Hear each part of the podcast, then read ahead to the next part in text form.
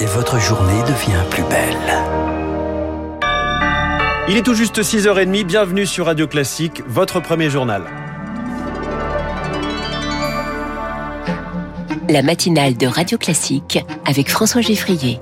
À la une ce matin, Charles Bonner, la communauté scientifique tente de mieux connaître ce variant Omicron. Mais qui est-il? Il fait souffler un vent de panique, les frontières se referment, l'assurance maladie soupçonne qu'un pour cent des contaminations de Covid sont dues au variant Omicron.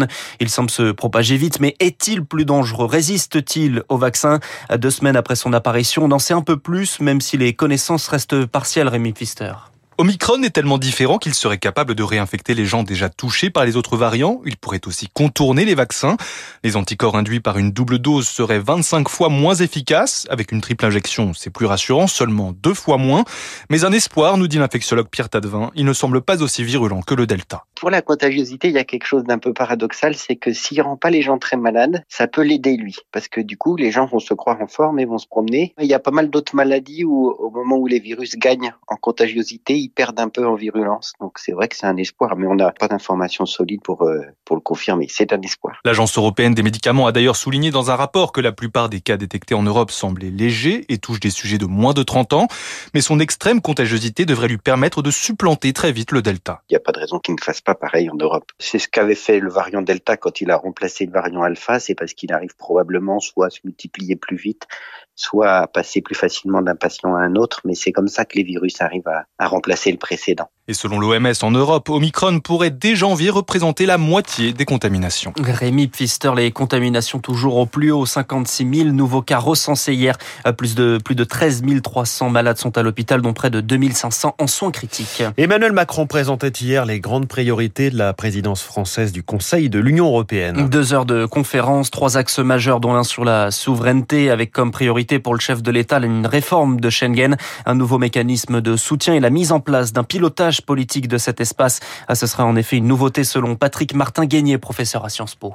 Il y a déjà des réunions des ministres de l'Intérieur chargés des migrations, mais il veut que ces réunions soient régulières, comme les ministres finances de la zone euro. Il veut qu'il y ait une solidarité européenne pour tenter, d'une part, de surmonter les divisions, mais c'est aussi une façon de mieux protéger l'Europe. Car si l'Europe n'est pas capable de protéger ses frontières, il y a des risques, en effet, qu'elle implose. Il en va, dit-il, de la crédibilité de l'Union européenne. Il sait très bien qu'il ne pourra pas faire aboutir ses projets, mais il veut montrer qu'il lance des chantiers qui pourront lui survivre après le mois de juin 2022, quelle que soit l'issue d'ailleurs de l'élection présidentielle. Une élection à laquelle le président ne dit pas encore si les candidats surfant sur la ligne de crête entre sujets européens et esquisses de programme, la relation avec l'Afrique, la défense européenne, une harmonisation des salaires minimums ou encore un plan de lutte contre la déforestation, des sujets qui seront encore abordés aujourd'hui avec Olaf Scholz, le nouveau chancelier allemand, est reçu à l'Elysée à midi. Des thèmes évidemment politiques alors que dans le même temps, le gouvernement s'attaque au phénomène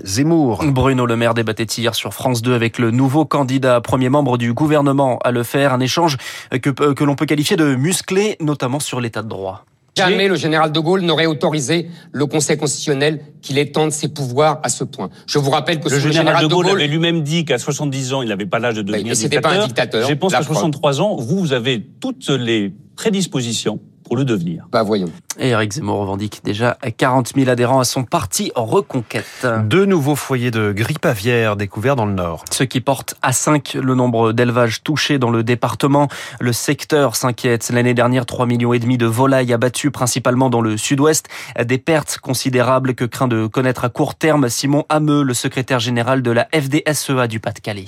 On a un périmètre de 10 km. Quand les animaux arrivent à l'âge d'être abattus, ils sont donc envoyés à l'abattoir, mais derrière, il n'y a pas de remise en place. Potentiellement, dans les zones concernées, dans maximum un mois et demi, les bâtiments de volailles de chair sont vides. Donc, il y a des difficultés pour les producteurs de volailles de chair, parce que derrière, il n'y a plus de rentrée d'argent. Ce qui véhicule la maladie, aujourd'hui, comme on ne sait pas d'où ça vient, et on cherche encore, mais si c'est la faune sauvage, on n'arrivera pas à freiner la contamination. C'est pas de bon augure et ça présage pas d'un horizon serein à courte échéance. Simon Hameux de la Fédération départementale des syndicats d'exploitants agricoles. Les pêcheurs, de leur côté, ne voient pas le bout du tunnel. L'ultimatum fixé par Bruxelles sur les licences de pêche se termine aujourd'hui. Le Royaume-Uni rejette cette échéance. Il est 6h34 sur Radio Classique. C'est dans deux jours. 185 000 Calédoniens sont appelés à se prononcer sur leur indépendance. Troisième et dernier référendum ce dimanche. Le non l'a emporté lors des deux premiers, mais l'écart se resserre alors que les enjeux économiques sont colossaux. Et ça, la Chine le sait et voudrait bien en profiter, selon Marie-Françoise Renard, professeure à l'Université Clermont-Auvergne.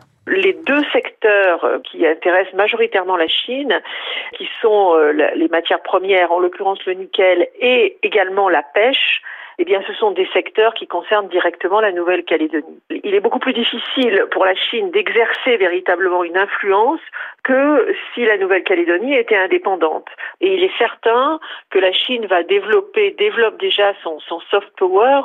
Elle est déjà très présente en Papouasie, dans les îles Salomon, dans les îles Fidji. Donc il y a vraiment une stratégie pour contrebalancer les pays occidentaux. Marie-Françoise Renard interrogée par Victoire Fort. Yannick Agnel en garde à vue depuis hier à Mulhouse. L'ancien nageur champion olympique est accusé de viol et d'agression sexuelle sur mineur de 15 ans. Une information judiciaire est ouverte. Les faits remontent à 2016. Pierre Ménès sera jugé le 8 juin. Le journaliste sportif est accusé d'agression sexuelle par une hôtesse du Parc des Princes. Les faits remontent au 20 novembre dernier. Pierre Ménès, de son côté, dément ces accusations. On termine avec du football et les clubs français euh, sans pression en Ligue Europa. Lyon et Monaco déjà qualifiés ont tous deux fait match nul 1-1 respectivement contre le Glasgow Rangers et le Sturm Graz. Marseille de son côté prend la troisième place après sa victoire contre le Lokomotiv Moscou 1-0 et bascule donc en Conférence League. Vous prononcez parfaitement le Sturm Graz, mon cher Charles Bonner. Vous revenez tout à l'heure à 7h30, prochain journal à 7h avec Lucille Bréau.